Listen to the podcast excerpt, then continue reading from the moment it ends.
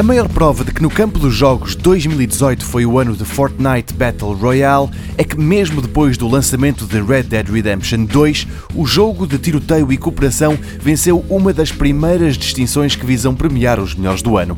Os Golden Joysticks nasceram em 1983, mas apesar de no mundo dos videojogos serem dos prémios mais antigos que se distribuem, estes não têm o peso de outras distinções. Seja como for, são um sinal do que se poderá passar na entrega desses galardões lá mais para o início de 2019. Assim, o melhor jogo do ano, a maior distinção dos Golden Joysticks foi para Fortnite.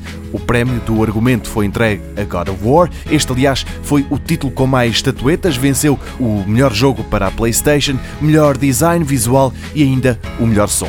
Ainda nos exclusivos, na Xbox venceu Forza Horizon 4 e nas consolas da Nintendo distinguiu-se o Octopath Traveler. Monster Hunter World ganhou o galardão de melhor jogo cooperativo e Dead Cells o melhor título saído de um pequeno estúdio.